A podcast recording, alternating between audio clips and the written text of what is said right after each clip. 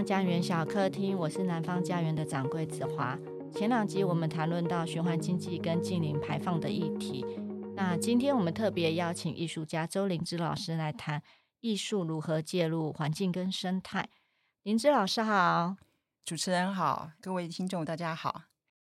周灵芝老师在南方家园出版过《生态永续的艺术想象跟实践》，对话之后一个生态艺术行动的探索。那前面那一本《生态永续的艺术想象跟实践》呢，收录了英国生态艺术的七个例子，同时也介绍了台湾的生态艺术。那第二本对话之后呢，是记录二零零八年在嘉义北回归线环境艺术行动所举办的可贝地景艺术论坛，详细的描述了艺术创作跟环境之间的关系。那台湾西南海岸的变迁，还有新的地景艺术的。规划，然后或者是地方参与跟在地组织的角色，以及国家政策对在地议题的冲击，思考艺术家如何回应刻不容缓的环境议题。那你现在回过头来看的话，因为我们在做了林志老师这两本书的时候，其实第一本《生态永续》是在二零一二年出版的嘛？对。那第二本呢是在二零一七年出版。那其实现在 回过头来看，其实已经过了大概四五年的时间了。那时候我们在做这本书的时候，尤其是在做对话之后的时候，我记得还跟就是呃我们编辑嘛，然后还跟那时候设计师何嘉欣跟林芝老师，我们就一起走访了嘉义布袋湿地的盐田。那时候好像是邱彩头老师，他是一个生态环境纪录片的工作者。那时候好像他在做为鸟请命嘛，嗯，对。那这么多年过去，其实大家在讲所谓的湿地的保育。还有西南沿海环境的保育，譬如说我们现在在讲新的重点，哎，过了其实已经五年了，嗯，我们所有的问题跟疑惑还是没有得到一个很好的解答跟解决的方法。那我们先问老师一个问题哈，因为老师这两本书都跟生态艺术有关，那可能听众们是比较陌生的，可以请林芝老师介绍一下什么叫生态艺术呢？好问题，我一直觉得定义是最难的。所以每一次提起这个话题的时候呢，就要重新思考一下到底什么是生态艺术。然后每一次呢，都觉得自己的脑袋被打到。我记得从前呢是比较会是从一个就是呃各种文献上面去寻找，然后另外就是可能自己亲身参与的一些计划。但是生态艺术这样的一个名词出现可能比较新，所以其实大家对它都觉得。困惑跟陌生，像这样子的一个词呢，要去定义它，就比较不像说我们今天在谈其他的艺术的创作呃模式的时候，比如说一幅绘画，我们好像不太需要去为绘画去定义，大家都已经呃知道了，都接受了。所以当你说一幅绘画的时候，你很很清楚的就晓得说，哦，绘画是指什么，但是生态艺术是指什么？这确实是让人非常的困惑。那我记得，呃，之前呢，就是在书里面有提到过，当时试图着从众多纷乱的说法当中去厘清一些我自己认为的一些看法。那这些看法也在我有一次在那个竹围工作室二十五周年的论坛里面，他们邀请我去做一个短讲的分享的时候呢，我也把它提出来了。不过我最近在想的时候，可能会觉得说，嗯。那些定义呢，其实都范围牵涉的非常广，因为它是把所有全世界各种各样的类型，然后把它归纳起来，然后再从里面再去找出一些特色或特点，这样子的一个方式呢，其实蛮学术的，然后对大家来说可能都非常的生硬。然后后来呢，有一天我在呃，就是我自己的书的那个卡片上面，突然发现一句话，我当初不知道从哪里看来写下来的。那我想应该就是英国的或者是美国的呃那几位呃生态艺术家他们所讲的话，但是我把它写了下来。我觉得用那一句话短短的，可能就可以涵盖很多对于生态艺术的一个解释。那句英文是说：“How to create forms that respected the life web within the earth itself。”翻成中文的意思呢，其实就是说。怎么样去创造形式？然后这个形式它是尊重地球上生命网里面的所有一切。为什么我会觉得这句话可以代表生态艺术的定义？是因为如果我们看生态艺术这个字啊、把它拆开来，呃，一个是生态，然后一个是艺术。那艺术到底是什么？这个定义本身就是一个很大很大的一个问题。那一直到今天，艺术史的发展下来，还是有很多人不断的在讨论关于艺术是什么。然后这里又加上了一个生态，生态是另外一种属于系统性的，在谈生命的这样子一门深入的学问。把这两个加在一起的时候，那那个问题似乎是大上加大，多上加多。不过，呃，我刚刚所提到的这句话呢，他在谈到说怎么样去创造形式的时候，因为在艺术里面，我们在谈艺术，其实它最基本的艺术家在创作的时候，其实所创造出来的一个东西，我们其实就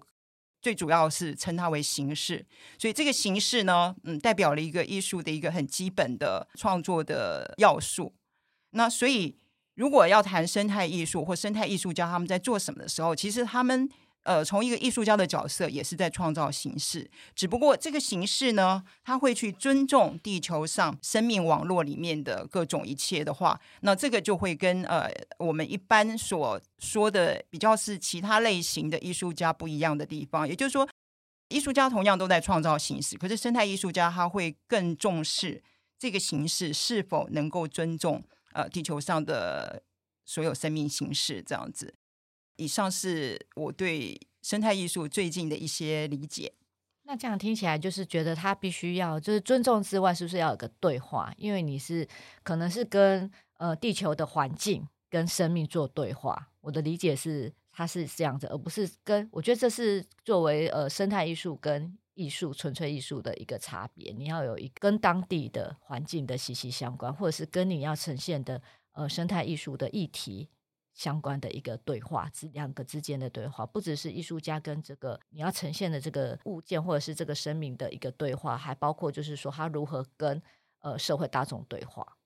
嗯，或者是说在艺术家的创作里面，他的一个核心并不是自我。嗯哼，纯粹是以成就自我为重心的，而是说跳开这个自我的核心，能够是用一个跟生命周围其他的生物、其他的生命之间，怎么样来像那个刚刚子华提到的一个对话。嗯，就是前几天有看到一个纪录片讲，就是把水种回心里。它里头就是龚卓君老师，他有讲到，就是呃，他去年吧。去年就是在总爷那边有做了一个大地艺术季，叫《曾文熙约一千个名字》。这个艺术季里头，其实他是花了很长的时间做这一个这样的一个计划，带领了一个团队这样做。然后他其实在我刚刚说的《把水种回心里》的纪录片里头，他有说今天的气候政治它缺乏一个关于物种本身的角色。当然，我们也没有办法完全代表物种去发言，但是在欧洲已经有一些青年团体跟一些环。进的团体试图去改革这样子的一个体制，让物种生命的声音，它可以纳入到这样的一个讨论里头，然后让他们的声音可以出来，这样。所以他等于是呃用这个来说，就是他们在做所谓的大地艺术季或者是生态艺术这样的，他想要呈现的一个方式，这样。那其实刚刚讲就是讲名词嘛，那我们觉得拿一些实例来讲好了，就是国内外生态艺术的发展，老师可以举一些例子，像刚刚我说到曾文溪约一千个名字，其实我觉得我也是因缘机会，其实很巧合的刚好去台南，然后刚好看到这个这个艺术季，然后我觉得还不错，就是还蛮震撼，就是说，因为毕竟我们出过老师周宁姿老师的书嘛，所以我那时候其实。去看那个展览的时候，其实就是会对应这两本书所提到的呃水文的部分、环境的部分。那其实他这个呃曾文溪约一千个名字是三年前之，他们就开始在曾文溪的上中下游去做各种探查，然后刚好遇到所谓的，其实，在三年前他有遇到枯水期。然后其实台湾的河流、河川的特性，所以它很容易就是你枯水期的时候，就整个河川都干枯了。可是它突然是雨季的时候，又整个河川又泛滥。然后其实这是台湾在面对所谓的气候变迁底下，我们这样的一个呃生态环境，它所必须面对到一些困境跟困难难题，所以你必须想办法去解决。所以其实我觉得在这个大地艺术季，曾文溪约一千个名字的时候，我们是从一条河流，它有包括水文的部分，包括环境的部分，水资源的议题，包括农耕要不要休耕的问题，然后还包括它的上游的邹族的猎人传统狩猎区的问题等等。所以其实我觉得还蛮有趣的。那我当然也不晓得说这会不会出成一本书，因为我也没有去问。可是我觉得说，哎，如果有兴趣可以去找一下，然后就可以知道说，哎，我们对生态艺术好像有一个，哎，它就是就是有一个一个概念，就是一个就是说，哎，其实好像是你知道说，哎，有个实力可以看，可以想象这样子。那请周玲芝老师，除了就是可以介绍一下，就是从您自己参与，或者是说你自己了解，就是我们国内外有哪些呃生态艺术的发展比较有趣的发展？因为我们从出书到现在也是五年了嘛。那其实呃环境的议题，还有就是所谓的嗯气候变迁跟全球暖化的议题，其实呃从我们那时候开始做，其实到现在其实好像。这个议题是一直不断的被拿出来讨论，然后呢，这样的现象其实越发的严重，就气候变迁问题越发的严重。然后大家呃在讨论近零排排放，就是是今年我们在书展的时候也是被要求说，我们希望在书展里头，在包从装置设计开始就要达到，希望能达到近零排放。老师可以讲一下，就是说从您那时候开始。最早期的时候介入生态艺术的部分，您所看到，不管是看你要先讲国内的发展，然后或者是你所看到的国外国际的发展，尤其是这两本书，一个是英国，一个是国内嘛，对，对，蛮有趣的。嗯，对于生态艺术的发展，呃，就是在我的两本书出版之后，其实我我相信是在国内也引起啊、呃、蛮多的艺术家，嗯，开始去关注。那所以。关于生态艺术的发展，它的一个普遍性，我觉得是越来越好。然后越多的人去关注呃环境的议题，这都是非常好的现象。那同时也像刚刚子华提到的，就在这样子的观念逐渐普及的时候，其实我们所面对的问题其实也越来越迫切。嗯，所以也让人觉得，哎，似乎是有一种危机感。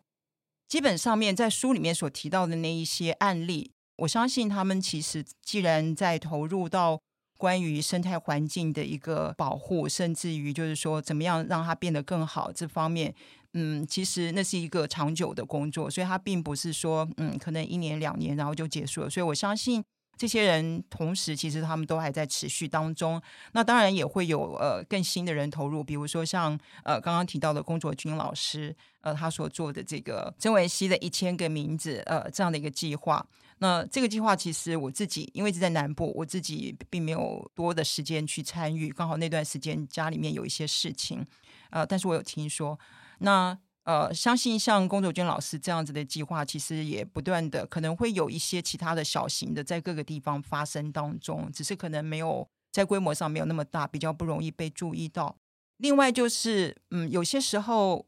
我会思考，我会觉得说，其实。呃，就像在我书里面曾经提到过，生态艺术这个这个艺术的呃进行，除了艺术家之外，其实它很需要人，很需要社区。所以其实有很多时候是艺术家跟社区必须是一个共创的形式。那在这样的一个状态底下，艺术家嗯，他可能因为计划的结束而必须撤离，可是就是。会需要有社区的人，然后持续下去，而且谈到关于生态环境的一个呃遭遇，呃面对的可能并不只是艺术家，同时也包括就是在当地的民众。所以我想这样子的案例其实可能真的是还蛮多的。但是我最近自己所刚好关注到的两个案例呢，国外的案例，或许我觉得可以提出来供大家参考，嗯，听听看，就是哎。比较近几年来有一些新的一些发展，呃，第一个是啊、我想要谈的是那个子华有提到关于水的这个这件事情，台湾的河流的一个状态，就是呃，它的那个枯水期跟那个丰水期，然后因为它的落差变化蛮大的，所以其实会造成台湾关于水资源这样的一个问题。那呃，我最近看到了一个案例呢。很有趣，也是关于水资源的问题。它是在呃印度北边有一个叫做拉达克这个地方，然后那个地方其实它已经是在非常高的山上。呃，他们那个地方有一个小小的村落，人不多。然后呢，他们以往呢是靠着冰川，春天开始慢慢溶解到夏天流下来的水，然后灌溉，然后他们夏季可以有一个短的时间是可以种植作物，呃，生产。那可是因为呃，如同就是我们现在所知道的，就是变成说，当那个全球暖化所带来这样的一个气候变迁，他们也受到很严重的影响。也就是说，嗯，他们可能那个水冰川所结冻在高处的那个水呢，很快的就在因为气气候的气温的上升，很快就流光了，以至于他们当他需要用水的时候，可能已经没有水可以用了。那有一位印度的工程师，他的名字叫做 Sonam Wangchuk。这个印度的工程师他是当地人，他叫他在那个拉达克那个那个地方长大的。这个人的名字听起来很陌生，不过如果大家有看过一部电影叫《三个傻瓜》，那是一部印度片，但是啊还蛮有名的。也就是他提到的一个嗯。片中的一个主角，那这个主角呢，其实就是以这个这一位工程师，他其实是个工程师，而不是艺术家。呃，他作为那个主角的原型，那那是一部喜剧片。那我现在要提的这一位男主角呢，呃，这位工程师 Sonam Wangchuk，他虽然学的是工程，但其实我觉得他做的很多事情，反而呃，你会觉得也蛮具有一种艺术的形式，同时他也关心教育这一块。那他提出了一个办法，想要去解决这个水资源的问题，也就是他设计了呃一个叫做 Ice Stupa，就是所谓的冰塔这样的一个一个设计，这样的一个装置，它设在从那个高山上面，在最高的地方降雨的时候会有水，水流下来之后，因为气温的下降，然后冻结变成冰川，那它就在水流下来的地方开始接管。接到比较平坦的一个地方呢，然后用那个水管，然后用了一些呃其他的管子，把它架成一个有点像一个圆锥形的东西，形状呢就有点像那个印度那边的佛塔那种尖尖形的佛塔，他把这个叫做 Ice Stupa。那他把那个水从山上引下来之后呢，然后通过中间有一根直立的水管。然后往上喷，就是在最高的地方把水，因为有那个地理上的那个落差，那个高度的落差，所以那个水就是以一个自然的方式流下来之后，然后会冲上那根直立的水管，然后上面有一个洒水器，就把它喷洒出来。然后因为夜晚的时候呢，那个气温下降的非常快，然后水喷出来之后呢，立刻就掉下来就结冰了。所以那个冰呢，就是堆积在它的那个装置的那个地面，然后慢慢往上堆，然后就像一个尖塔一样。那这个称为 ice stupa。那因为在最寒冷的时候呢，这些水就会不断的堆积在那方，就等于是把它储存在那里。然后等到春天来的时候呢，因为它是堆积的像一个尖塔，所以它在溶解的时候也不是很快，因为它会从最上面接触阳光的地方先开始。然后慢慢的溶解，然后慢慢的滴流下来，然后流进了村庄，让那些呃农民可以因此而得到灌溉用水。这个做法呢，它利用一个呃人为的方式，然后呢去引那些就是天上降下来的水，然后能够解决他们开始变得越来越严重的一个水资源问题。那有人会说，自然的冰川让它流就好了。但是自然的冰川，因为它是片状的，也就是说它是铺平在地面上的，所以当阳光一下来的时候，它又很快的就会流走。那他使用了这样的一个方式，去把那些水资源可以利用他们的当地的一个气候的条件状态，然后用一个最自然的方式把它保留下来，然后提供可以提供到下游的呃农民的使用。那我觉得这是一个非常有趣的一个案例。虽然他本人是所谓的工程师，但是。这样的一个装置，其实它是富有非常好的一个创意。那在今天，其实谈艺术，特别是像谈环境跟生态艺术，其实有的时候我们不拘泥于说它是不是一定是要一个艺术家的背景。其实就回到我一开始讲定义这件事情的时候，我所提到的，怎么样去创造这个形式，它是可以尊重呃这个地球上的所有的一个生物，然后是可以有益于。呃，所有的在这个地方的生物这样的一个状态，对，那我觉得这是一个很有趣的案例。这是水资源的，还有另外一个。然后另外一个案例，我觉得也很有趣，也是刚好最近呃重新发现的。为什么会说重新发现？是因为五年前我第二次进驻宝藏岩艺术村的时候，那有一位跟我同期的一位美国艺术家。他其实是台湾人，但是他从小就是跟着父母移民到美国去了。然后他他的一个呃背景是呃舞蹈，他是一个学习舞蹈的艺术家。然后他来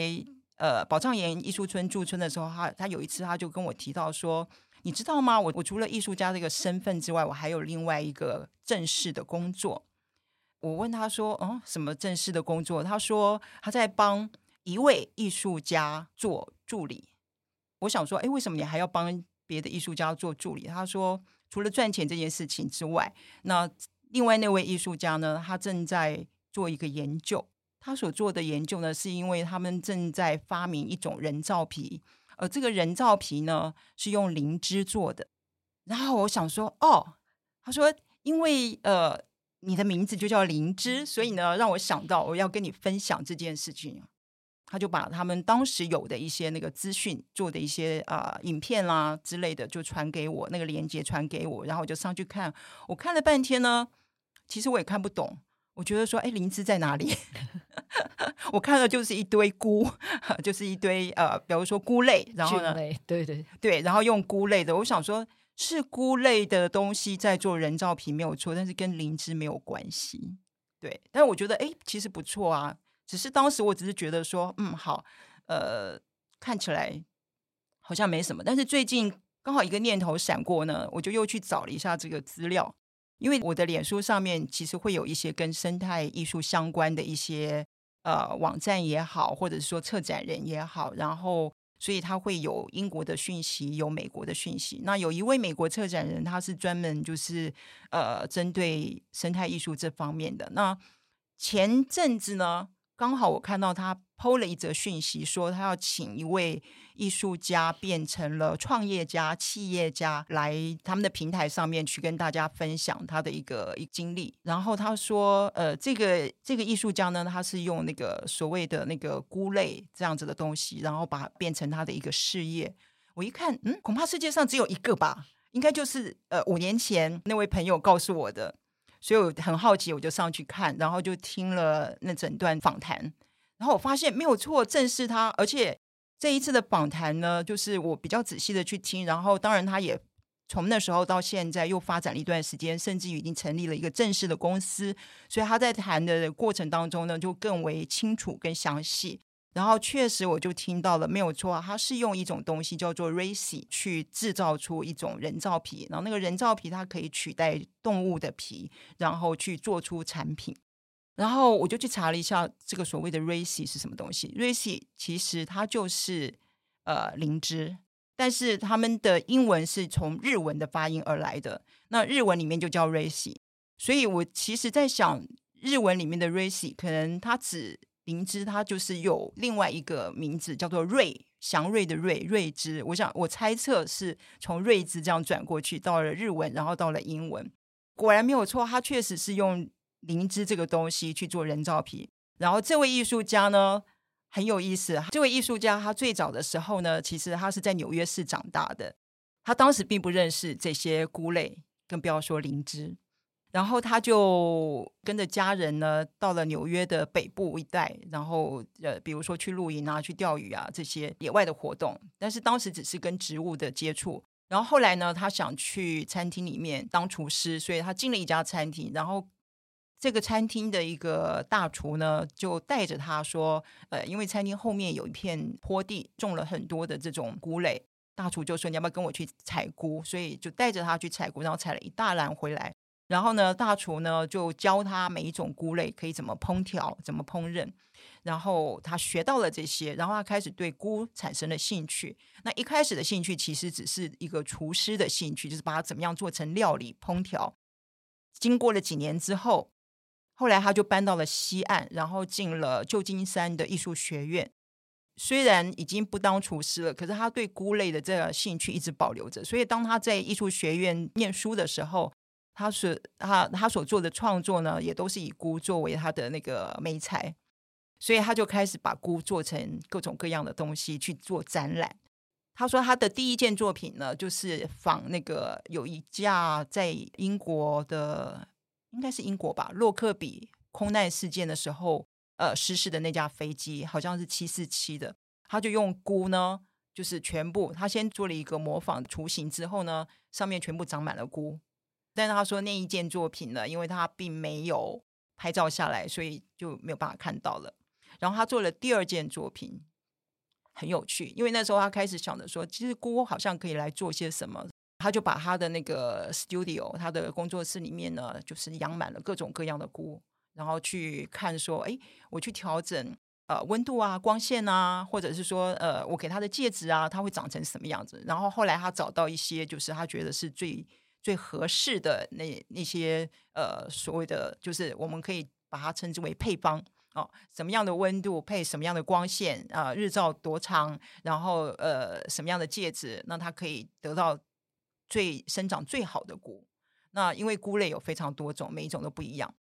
于是呢，他做的第二件作品，他想着说，我怎么样可以把菇呢做成像是砖块一样，然后把它堆叠起来，然后我可以做出，我可能可以用菇来盖房子吧。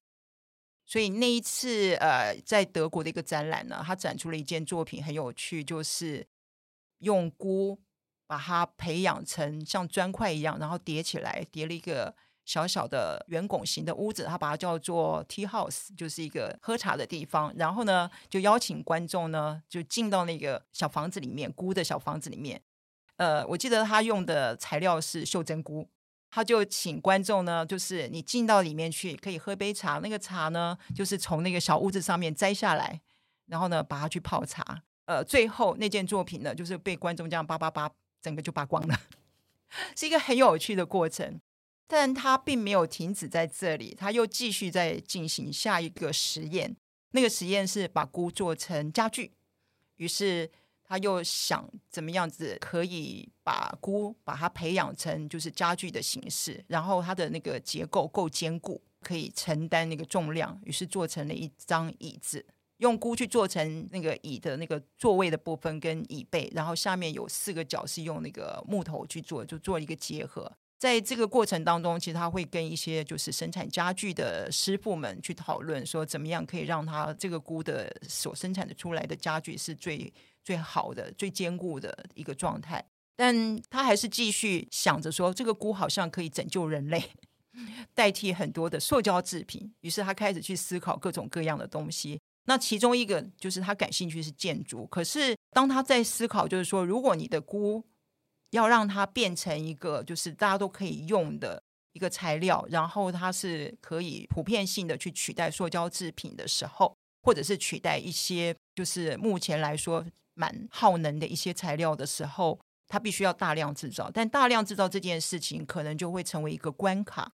所以他本来希望能够用菇来做砖块这件事情，事实上也有很多的其他的公司。那当听到了他们在做的这个实验之后，其实也都会很感兴趣，都会来跟他做一个询问。可是后来他考虑到一件事情，就是像这种做成建筑用的砖块，这个需要大量制造，而可是菇的培养可能它也需要一些时间，然后他没有办法一次很快的，尤其它又是一个实验室的一个形式。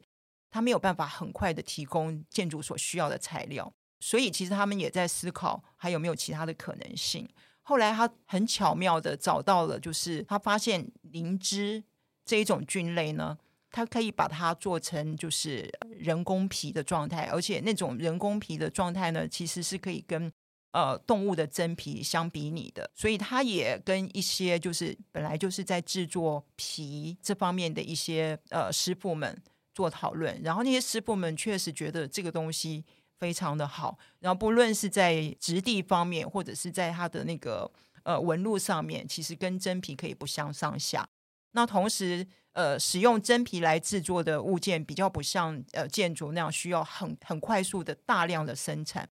所以后来他就另外成立了一个专门呃属于这方面的品牌，名字就叫 Rishi，就是灵芝。然后呢，这个这个品牌呢，它是生产灵芝所制造的人工皮为主，于是他就跟啊、呃、我先前提到的那一位来宝藏岩驻村那位艺术家两个人就合合作，然后创立了一个公司。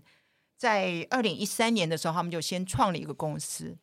然后开始去的去扩大那个生产。但他很有趣，他说其实在这整个过程当中呢，所参与的全部都是艺术家。他们两位是艺术家，然后呢，其他在实验室里面帮忙的其实也都是艺术家，一群艺术家，然后去做出这样一个东西。那我觉得这是一个很有趣的一个案例，因为他们所做这件事情得到了人工皮的出现，呃，也得到了一些世界顶尖的品牌的注意。因为关于全球暖化或者是气候变迁以及资源的耗竭这件事情，其实也是。这些比较是顶尖的品牌，他们所必须要关注的一个企业伦理。后来，法国的爱马仕呢，就找上了他们谈合作。爱马仕的设计师确实是用他们的人工皮制造出一款那个包包。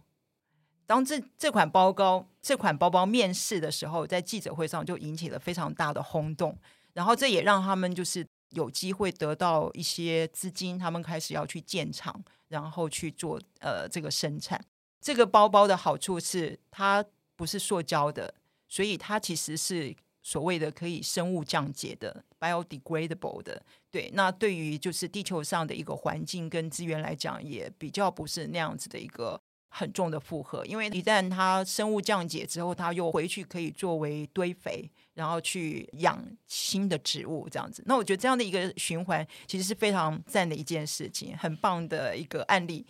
呃，不过要说的是。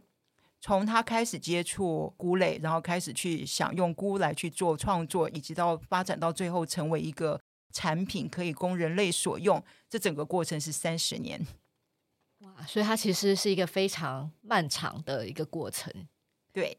所以其实刚刚林森老师提到这个，我觉得很有趣。就是在我前面两集在跟大家讲到启动循环经济的时候，那桑尼老师他那时跟我们讲，他就是说，其实是在讲所谓的循环经济这个议题，它不只是循环，就是呃关于经济，也关于人文社会的这一部分。然后他觉得循环经济还要到第三个部分，就是所谓的经济，回到经济这。那通常我们在讲生态艺术的部分。比较 focus 在前面，就是所谓的环境的议题，还有就是人文社会这个部分，然后比较少会 focus 到一直往下延伸到经济产业这个部分。可是刚刚林姿老师提到的，就是人造皮这部分，我觉得他就是一群艺术家，他横跨了所谓的环境，还有人文呃社会，然后还有最后最后，他可以创造所谓的经济的价值。那其实我觉得这这是蛮有趣的。那我们今天这一集就是先谈到这里，然后我们等一下再请了林芝老师，我们还有好多问题要问他哦。然后我们如果大家听众对这议题有兴趣，可以下个礼拜来跟我们听南方家园小客厅。南方家园小客厅每周四固定更新最新讯息，请见南方家园脸书跟 IG。如果有任何想法，欢迎留言讨论。我们下期见，拜拜。